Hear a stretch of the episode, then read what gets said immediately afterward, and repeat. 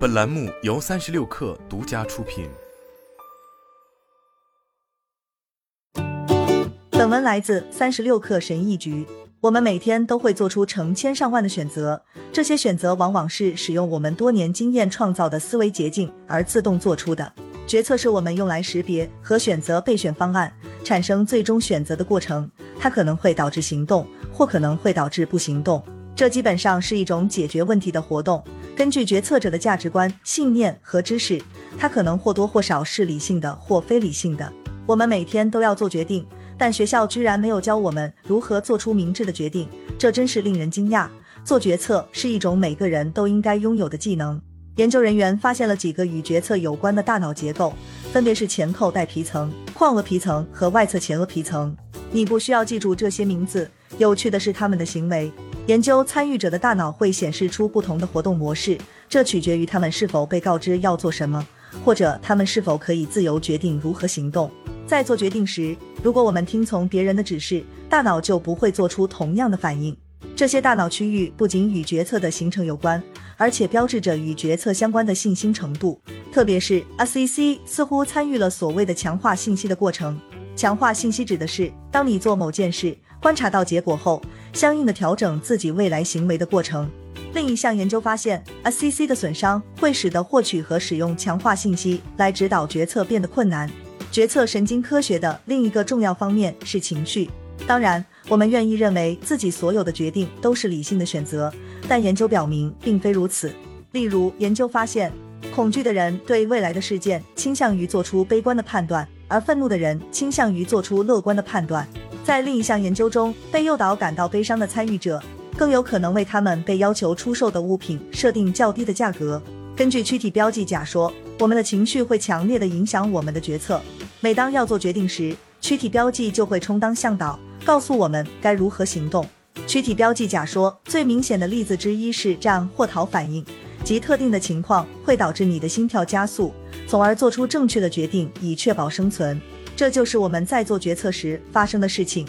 理性决策听起来很难，因为你必须在做决策时管理身体不自主发生的一系列生物反应。除此之外，我们还会根据有偏见和记忆影响的心理过程做出决定。聪明人总是做傻事。例如，科学界百分之九十七的人坚信气候变化是真实存在的，并且认为它对环境构成了威胁。气温、大气中二氧化碳的增加、海面温度干旱等等，有很多数据可以支持这一点。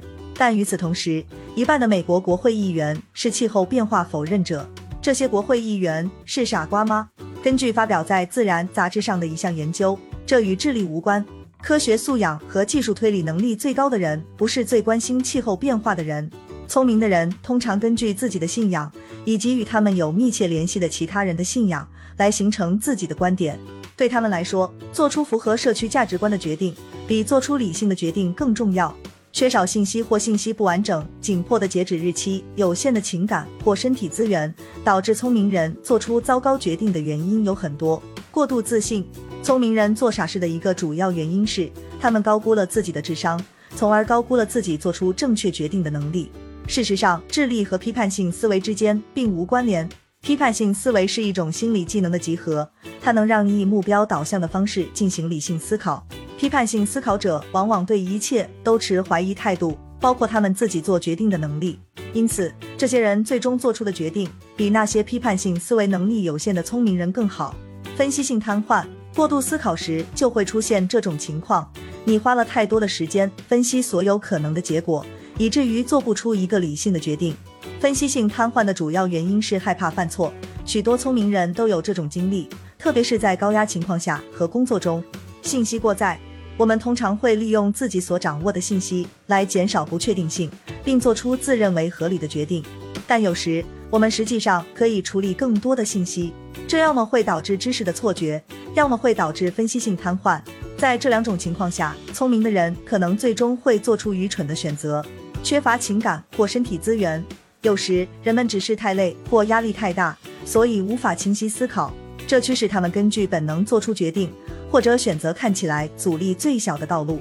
这种情况在高要求的工作中很常见，管它呢效应。这种效应主要是在节食的背景下被研究的，但也适用于许多其他决策的领域。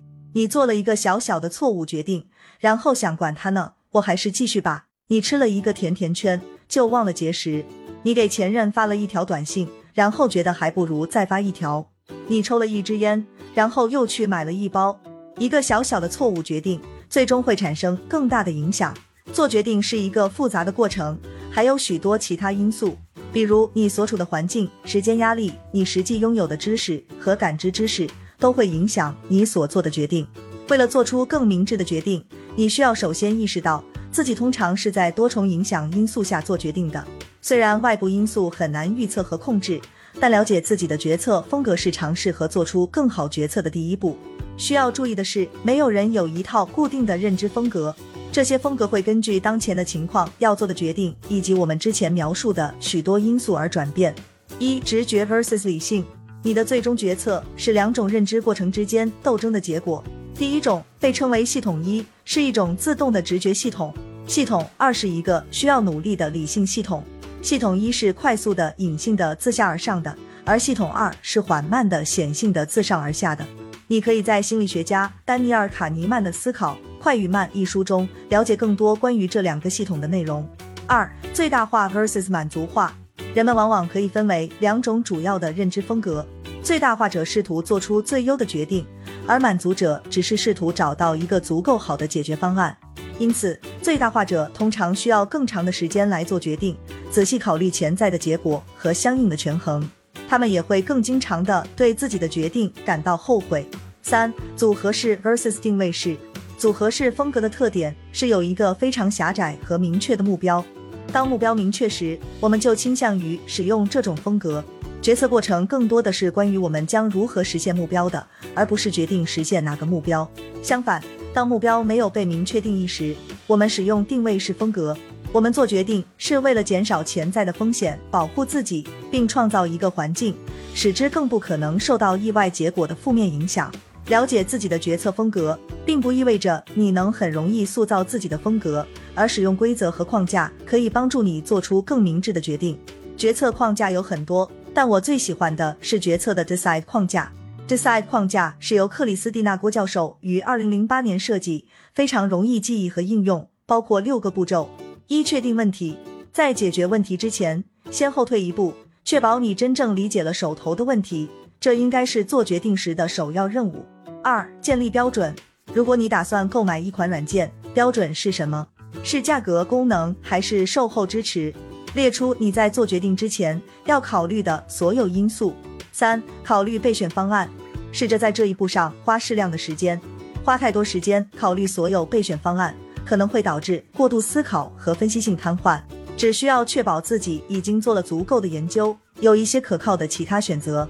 四、确定最佳备选方案，对你在第二步中创建的标准列表进行加权，据此并对每个备选方案进行评分。然后计算结果，看看根据你的标准哪种选择最有意义。五、制定和执行行动计划。做完决定之后要采取行动，特别是如果你有追求完美的倾向，一定要告诉自己不要回到前面的步骤，而是要向前推进决定，这是很重要的。六、评估解决方案。